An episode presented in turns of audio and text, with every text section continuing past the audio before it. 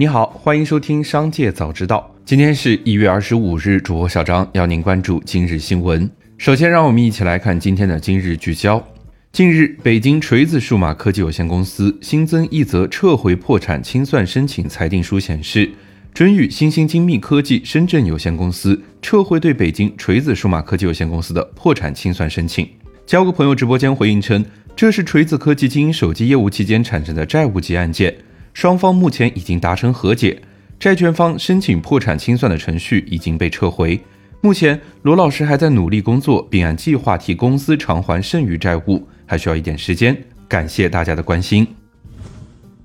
前不久，佳能宣布关闭了经营三十二年的珠海工厂，引发了网络关注。而更引人关注的，则是佳能珠海对员工十分优厚的经济补偿。这份补偿收获了不少好评。不过，也有不同的声音出现，说这是恶意补偿，故意拉高国内企业的补偿标准，扰乱市场环境。似乎佳能不怀好意，一时间恶意补偿的论调传播甚广。但这种违背常识的论调显然是站不住脚的。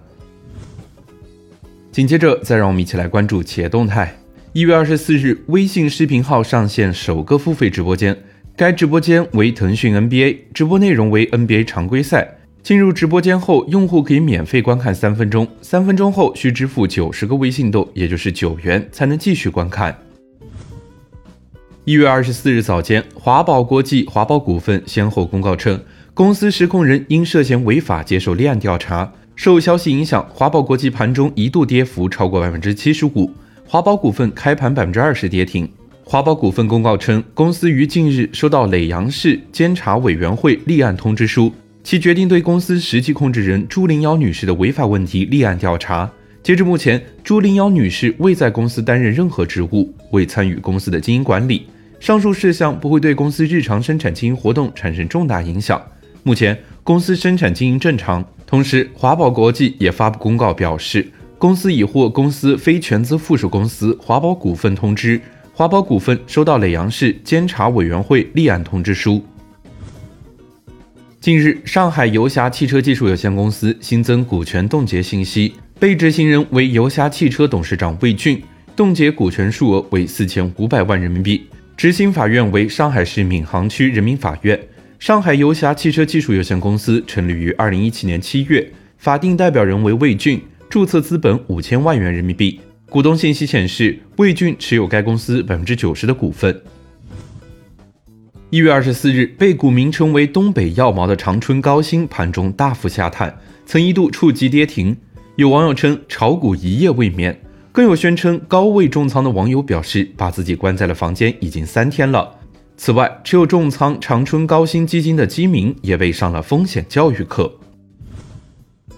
一月二十三日，新东方创始人俞敏洪在社交媒体表示，新东方在过去的几十年培养了成千上万的中国学生到海外学习。现在很多孩子的家长曾是新东方的学员。对海外华人家庭来说，新东方最大的一个担心是，当孩子在当地的文化中间长大以后，忘记了自己的母语，也忘记了自己祖国的文化。新东方相信应该承担义不容辞的责任，通过中文的教学和中国文化的传播，让我们的孩子对中国更加的了解。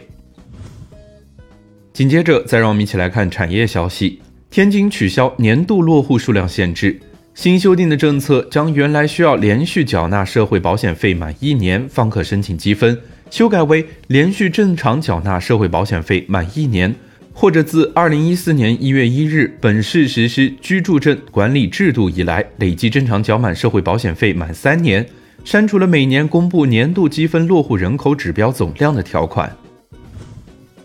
二零二一年全国海关征税入库首次突破两万亿元。达到两万零一百二十六点三亿元，增长百分之十七点七。其中，关税两千八百零六点二亿元，增长百分之九点四；进口环节税一万七千三百二十点二亿元，增长百分之十九点二，超额完成税收预算目标，为中央财政收入做出积极贡献。据估算，中国有婚恋需求的中老年人在五千万人以上，社会应该为银发族择偶创造条件，拓展渠道。提供诸如婚姻指导、异性交友信息和婚恋法律咨询等服务，让晚年生活更多一份美好。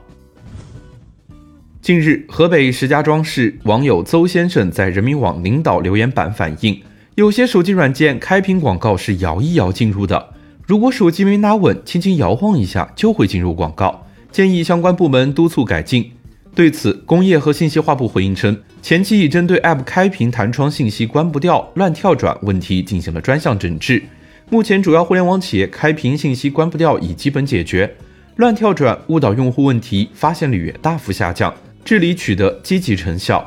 以上就是今天商界早知道的全部内容，感谢收听，明日再会。